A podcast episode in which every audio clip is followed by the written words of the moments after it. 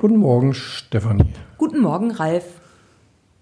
Hattest du schon hitzefrei diese Woche, Steffi? Nein, letzte Woche hatte ich, ach nee, vorletzte Woche hatte ich hitzefrei. Ja. In meinem Urlaub, toll.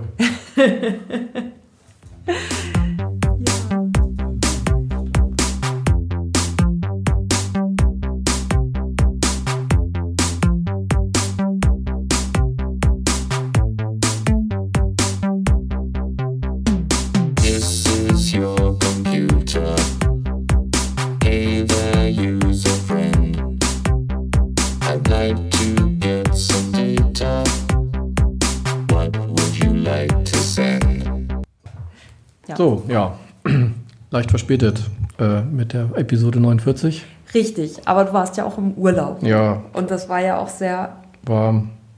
ja, aber nicht ganz so warm wie hier. Nee, aber äh, hier war es ja so warm, dass durch das viele hitzefrei, was ihr hattet, Ja. die Episode halt jetzt einfach vier Tage oder fünf Tage später erscheint. Ja, aber das ist auch äh, tatsächlich so, weil sobald die Temperatur über 35 Grad ist, darfst du nicht mehr in deinem Büro arbeiten. Und ähm, ja, also tatsächlich war es in meinem Büro nie über 35 Grad, aber eine Etage höher ist tatsächlich, also war unerträglich. Ja, Woche, es ja. ging gar nicht. Genau. Ja, Ähm, ja, äh, es macht ja auch keinen Spaß, bei dem Wetter Kopfhörer zu tragen. nee, Deswegen ist das vielleicht ganz gut, wenn wir ein bisschen gewartet haben mit der Ja. Episode. ich denke Ja. auch. Dabei Nichts- fällt mir ein, ähm, Kopfhörer mit einem gebauten Kühlsystem wären eigentlich total gut. Mhm. Alles mit eingebauten Kühlsystemen wäre eigentlich ganz gut. Ja, finde ich irgendwie auch. Das äh, ja, schreibe ich, schreibe ich mir auf die äh, zu patentieren Liste. Genau. Aber wir hatten heute eigentlich in Anknüpfung an die, äh, Episode 48 ein Interview mit jemandem, den du in Graz ja, kennengelernt hast. genau. Ich habe ihn in Graz kennengelernt. Äh, Thomas Mandel, den wir in der letzten Folge auch gehört haben, hat ihn schon vorher kennengelernt. Und ähm, ja, er ist, äh, er kommt aus Spanien, aus Barcelona. Juan Ho oder JJ, wie ähm, nicht Spanier ihn nennen dürfen. ähm, er, genau, der auf der Summer School verschiedene Tätigkeiten hatte und generell aber auch in diesem Ein-Fose-Projekt ähm, involviert ist. Und was er da genau macht und gemacht hat, das ähm, ja, hat er uns im Interview erzählt und ich würde sagen, wir hören uns das mal an. Machen wir das. Hello, Juan. Uh, oh, um, actually, do you want me to call you Juan or Juanjo or uh, JJ? as, I I uh, think for, Sarah for you it's easy JJ because Juanjo for German or people or English people is quite complex. So if you want to me call uh, JJ now, that that's fine. Okay, then uh, JJ. Okay. Hello, JJ. Um, very nice to have you here for our wonderful podcast and very nice that uh, you um, allow us to make an interview with you. Um, okay. First of all, we met during the ESSIS summer school in Graz, what was very nice actually. And um, this summer school was part of the Einfose project, in which several uni- uh, European universities are involved and also our university, the University of Hildesheim. And um, we had a podcast before at the summer school um, with Thomas Mandl and me, but um, actually we never talked about the Einfose project. So maybe you could, could give our audience some insight in the Einfose project and um, a bit of background information on that, and also um, what your role in the project is, and and of course also on the summer school. Okay. Um, well, let's just start about the, project. The Infose project, the, the main goal is to um, harmonize the criteria to um, to participate into a master into information science across Europe. The current problem is that um, if one student wants to start a master in any country of Europe, the problem is that uh, every uh, requisite it's completely different. So this project, the idea of this project is to uh, place some guides to harmonize all these criteria among all universities. And this is this is more or less the idea. In this in this project, uh, there are eight universities participating.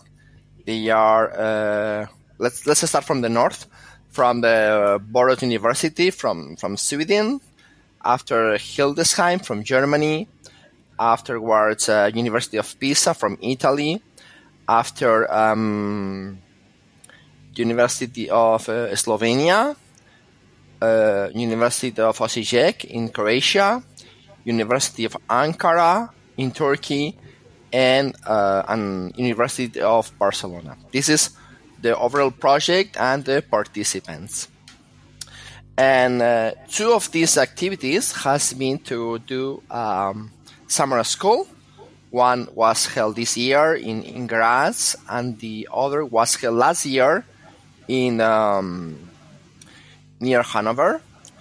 And uh, in these two summer schools, the idea is to show students the basis to um, in, the basis of the information science field, and to uh, give them knowledge to after to to course a master to be enrolled into a master of information science or into a doctorate. This is the, the main idea of the whole whole project. Great. yeah, it's a perfect, a, a perfect uh, summary, I would say, and even with all the universities and um, the location of the universities, starting from the north, it's perfect. And um, what was your role, uh, or what is your role in this project, and on the summer school also? Because Okay, I um, remember you had a special role on the summer school. Yes, well, it's it's a sort of complex role because it's it's a on time role. I mean, now uh, basically um, during this summer school and the summer school from last year, my main role has been recording lectures, and uh, especially this year where we have I have recorded all the lectures. There's been 14 lectures, more or less. Each lecture has uh, a duration of one hour and a half and all of, all of them are online on the TIB.eu uh, website, and uh, everybody can go there and watch these these resources to, to learn whatever he needs. So mainly, my my role here has been recording in video all the lectures from all the teachers, all the professors in the uh, summer school. Great. So actually, uh, it's no problem for our students uh, to go to the DAAD site and to uh, have a look at these lectures. No, not at all. Let, let me check exactly the Yeah. because I is it's in the TIB portal, TIB AV portal. It's av.tib.eu.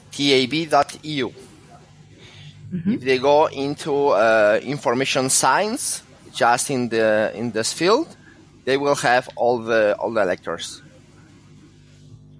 Great. Because that was also one of my questions, if it's possible to see these uh, lectures. Yes. Yeah, and that's actually, there we come to uh, one of your professions, actually, a, a part of being a scientist. Um, you do a lot of uh, videos and uh, post them on social media, like YouTube, for instance. And as far as I know, your videos are very good and professional. And maybe you Thank you. can tell us a little bit more about these videos and why you are doing them and what um, what they are about. Okay. Um, first of all, um, I have to say that uh, I have in YouTube. I have two big channels. One of them is a very collaborative channel with other people. It's a channel in Spanish and it's related exactly about YouTube. So if you somebody uh, who talks Spanish what to learn how to start in YouTube and so on so, he can go there or she can go there and learn whatever he needs. I mean, how to start recording, how to create metadata for the videos, whatsoever. All this stuff who goes around the social network as YouTube. This is one channel, and on the other side is my channel. And in my channel, there are uh, three main uh, three main topics that I am managing. The first one is uh, especially about how to how to do a research, and every topic related about. For example, how to look for information, how to create a small paper, how to uh, I don't know how to publish a paper, and all of this is uh, it's in Spanish. This is from one side. Another side is a special uh, how to do citations. Um, one of the problems that the students have in any area is how to do citations. So uh, yeah, it's it's it's like it's it, it seems uh, Yeah. it's a very easy thing to do, but to some of them it's really complex. So basically, in my channel, I publish citation in the APA, how to do citation in APA, and into Vancouver, Vancouver citations, which is for medical uh, medical people or health related people. Uh, why? Because in APA it's more simple to get citations. For example, if you use Word or if you use Mendeley or uh, the Zotero software reference, you have options who are more or less easy to do that. However, um, the problem is uh, in Vancouver, if you want to do citations in Vancouver, for example, with Microsoft Word, it's very complex because you need to download a software uh, not a software, but a file. This file must be hidden into a folder, and it's sort of complex thing. And um, yes, but lots of people are asking to me, how can I do that? And my, my answer is always the same. Uh, use a software reference. It's easy. Use Mendeley, use Zotero, whatever. For you, it's going to be easy. So this is uh, Yeah. the second the second part of my my channel, and the other one is especially about the statistics. How to do statistics in this in this in any field, and more or less these are the these are the three lines that I have on my on my YouTube channels. The problem with videos is that the learning curve is long. I mean, if you want to start to create videos, um, the problem is that you are going to uh, spend or waste time during three, four, six months before to have more or less a good video. Uh, what, what I mean with a good video, I mean with with a, a good sound and and of course good images. Especially the big problem is the sound. So uh, it's a problem that if somebody wants to start with um, with video, must to ta- must to be aware of that. Yeah. Okay, this is for one side. On the other side, Yeah. um, I especially manage um, Instagram, but not only my own account, but also my faculty account. Ah, you have a Yes. faculty account for Instagram. Oh, great. Yes, That's well, we have the, don't the a faculty profile and the grade profile. We have both. Ah, great. and and, and, and another another profile which is the uh, postgraduate profile of the social media that I coordinate. In my faculty, I coordinate uh, postgraduate in social media. So uh, I manage both profiles in Twitter and in Instagram uh, at the same time. That's great, actually. I mean, it's uh, so great that you use such a lot of social media at your university because, um, well, I think uh, we have, I don't know, a Facebook profile for for um, international information management. So the studies uh, we are teaching in, but that's it, I think. Or Ralph, do we have a Twitter account or something? No, I don't think so. So I think that is very, very good and very nice. But also, um, yeah, it's a lot of work, right? Because Yeah, it's, it's time consuming. It's I have the luck that I, I also work with another colleague. This is true. I mean, I don't manage these accounts alone. For example, in my Yeah. in my with the profile of my faculty. Uh, a friend, uh, a colleague of mine publishes the the pictures or the video. I am in charge of the stories. Of in case of Instagram, uh, in case of the grade also, but in the case of the postgraduate, uh, I manage everything. So it's true that it's very time consuming, and um, the most important thing to not wasting time is to planify which publications are you going to do. This is very important. You have a good Yeah. planification, you don't waste time. Yeah. Yeah, that's uh, really uh, great. And you, um, is it your main? Pro- I I mean, is it what you do mainly at your university, your main profession, or do you teach also or something? Oh yes, I, I also I also just- teach, of yeah. course. I also teach. Yeah. Yeah, I thought maybe your university is so great that I say, yes, you uh, are just there for managing all the stuff and doing the videos and, well, but probably, probably um, not. And Yes, And I mainly do I mainly do, teach do teaching also at the university, uh, Yeah. especially uh, digital preservation. I think in Germany is Langzeitarchivierung, yeah, perfect. and uh, it's mainly it's mainly my my main subject, digital uh, Oh, digital mhm. preservation. Okay. Interesting. So uh, all this uh, scientific work and so on, that's uh, nothing you teach, but mm, things you uh, just teach in the videos you uh, provide. Yeah, the problem is Yeah. that Okay. some weeks to manage with that it's uh, it seems uh, daunting. I mean, some some weeks I have lots of work because, uh, for example, to prepare a video, it requires a lot of time. One minute of Yes. one minute of video represents far four hours working, four hours of work. So yes. to take balance of Amazing. that is not easy at all. Yeah.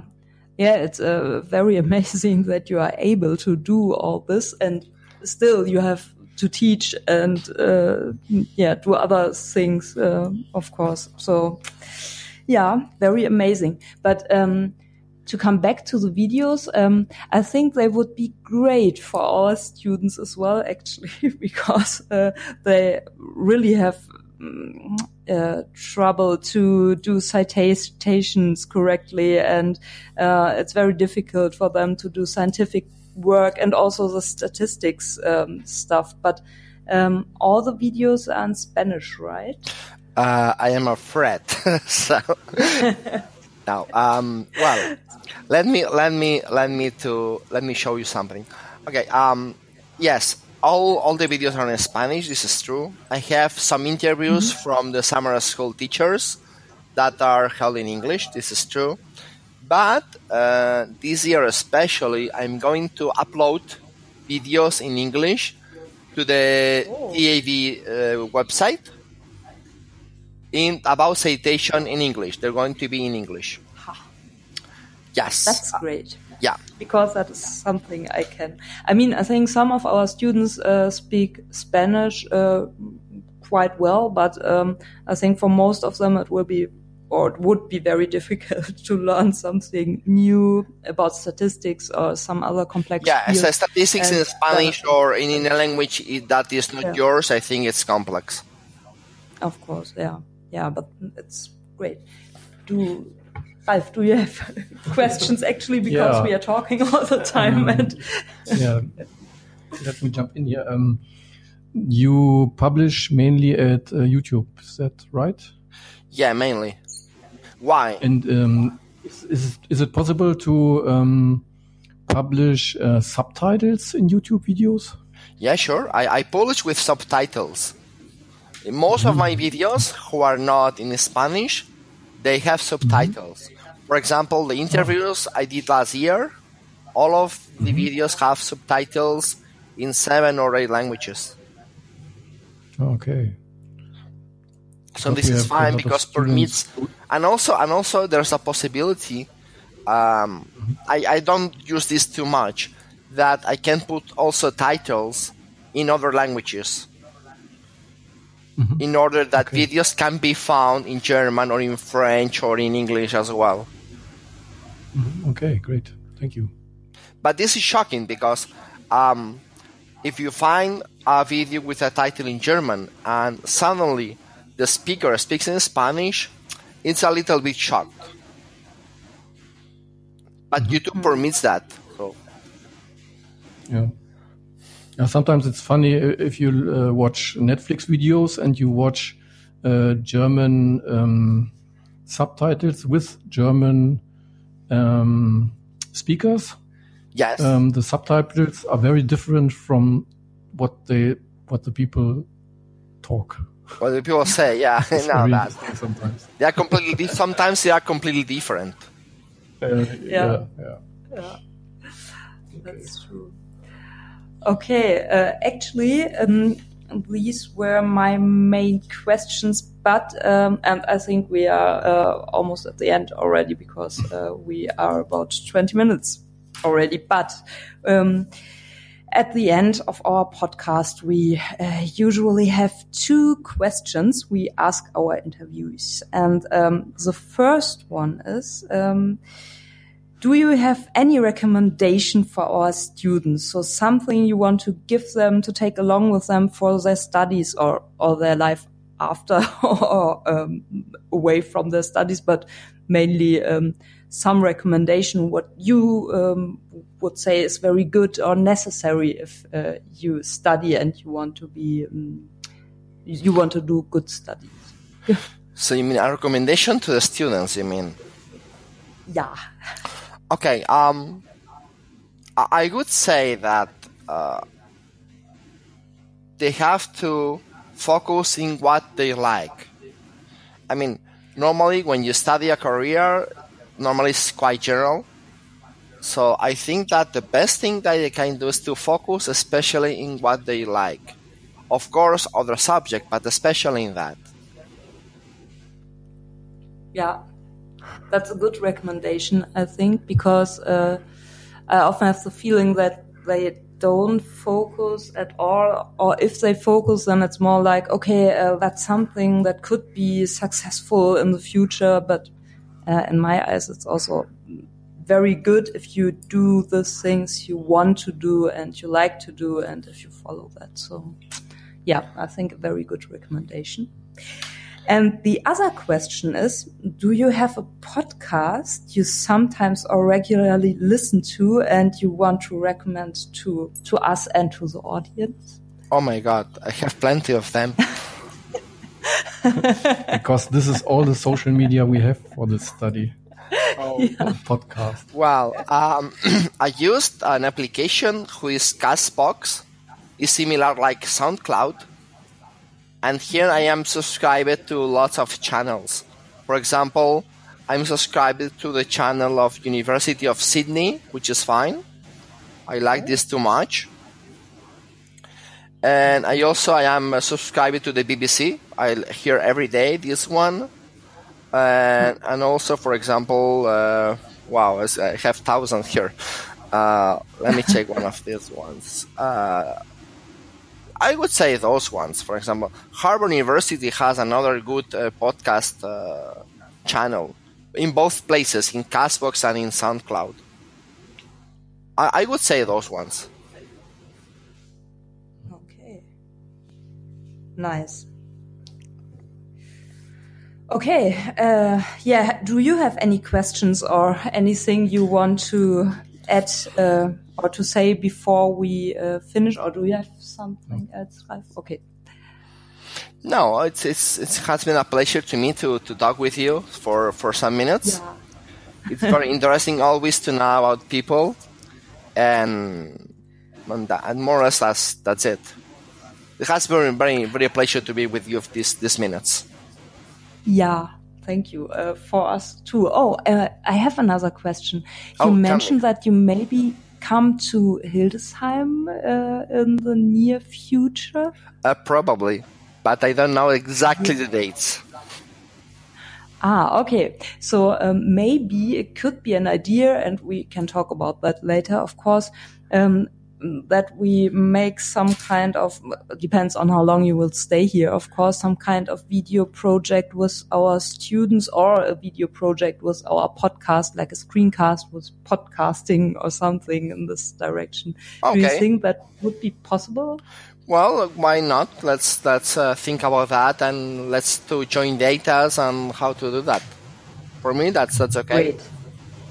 Yeah, that sounds good. Then uh, we should keep that in mind. And okay, then thank you very much for the interview and have a good time in Barcelona, even if it's uh, around 40 degrees. there. But, uh, well, we hope to see you soon in Hildesheim then maybe and uh, have a good time. You too. Thank you very much. Thank you. Goodbye. Bye bye. Bye. bye. Ja, guck mal. Ja, das war doch äh, sehr interessant, wie ich finde. Ja. Und mh, genau, die ganzen Videos oder Links dazu verlinken wir natürlich, sodass man sich das dann auch mal angucken kann. Also ich bin sehr beeindruckt, muss ich sagen, weil die sind schon gut professionell. Also die äh, unsere Screencasts, die wir da für Methoden und so machen, die ähm, ja, wirken dagegen sehr unprofessionell, aber, äh, aber wir üben ja auch. Hm, Ja. Genau. Hat er das eigentlich alleine dort gemacht oder hat er, äh, äh, waren die irgendwie zu zweit unterwegs? Nee, die Videos auf der Summer School hat er alleine gemacht und das war wirklich sehr, ähm, ich weiß auch nicht, sehr, sehr beeindruckend und beeindruckend, schnell und sieht aber perfekt aus alles. Und er hat aber auch einfach einen sehr guten Blick dafür, muss man sagen. Also einen guten Blick dafür, wo man das jetzt genau macht, wie man das Ganze aufbaut, wie das jetzt gut funktioniert. Also es war schon Mhm. ziemlich cool. Hat er eine Kameras gehabt oder zwei? Also sonst hat er häufig zwei Kameras, sagte er mir. Und da, als wir jetzt in Graz waren, hat er aber nur eine Kamera benutzt tatsächlich, genau. Und die Videos, die er auf der Katlenburg gemacht hat, das war nämlich der ominöse Ort der ersten Summer School. Da hat er immer zwei Kameras benutzt. Ja. Okay. Gesagt, ja. Ja, können wir noch was lernen? Wir haben ja auch was vor in der Richtung. ja, genau. Richtig cool auf jeden Fall. Und andere Leute auch. Ja, ja, und ich freue mich auch schon, falls er dann mal hm, herkommt, dann ja mal gucken, was wir da so machen können. Vielleicht ja auch irgend so einen kleinen, kleinen Blogkurs oder sowas, wer weiß. Ja, also ein Medienkompetenzzentrum oder sowas. Wäre ja auch mal was. Ja, Europäisch. ja, Ja, gut. ja, Ähm, sehr spannend. Ja, Ankündigung. ja, dann kündigen wir doch mal an, wenn es gut läuft, dass wir die nächste Folge auch als Video, Ja, äh, wenn es klappt, bis dahin ja, äh, veröffentlichen werden. Als 50. Äh, goldene, was ist das dann? Goldene? Oh. Goldene Episode oder was? ja, die goldene Episode. Genau, ja. Die nächste Folge, äh, die nächste Episode ist die goldene Episode. Ja. Ähm, genau. Und mal gucken, wie schnell wir damit sind. Es ist ja vorlesungsfreie Zeit. Wir bemühen uns natürlich, äh, im vorlesungsfreien Zeitrhythmus zu bleiben, aber wer weiß, wenn wir jetzt noch irgendwie zehnmal hitzefrei kriegen, dann verschieben. ja, wird schwierig. Genau. Aber das ist die Idee, dass wir da was ähm, Besonderes machen, mit Video wahrscheinlich und äh, mal gucken, ob das so klappt. Mhm. Und genau, was Ja. haben wir noch für Ankündigungen? Sonst haben wir keine Ankündigung. Es Nee. ist einfach nichts. Ja. Außer, dass ähm, die, haben wir glaube ich schon mal angekündigt, die Bewerbungsfrist für den Bachelor IEM ist nochmal auf den 1.9. verlängert worden. Also da kann man gegebenenfalls nochmal bei Tanten, Cousinen, Großenkeln und so weiter Werbung machen. ähm, dass man sich noch bis zum 1.9. bewerben kann im Losverfahren. Ach, das ist ja super. Mhm. Also Kurzentschlossene Ja, könnten da noch mal, genau. hätten da noch mal eine Chance. Ja, gut, Ja, dann war's das. machen wir es hitzefrei. Ja, genau. Und ähm, ja, vielen Dank fürs Zuhören und äh, allen eine gute Zeit und bis zum nächsten Mal. Bis zum nächsten Mal. Ciao, ciao. Tschüss. Is your computer.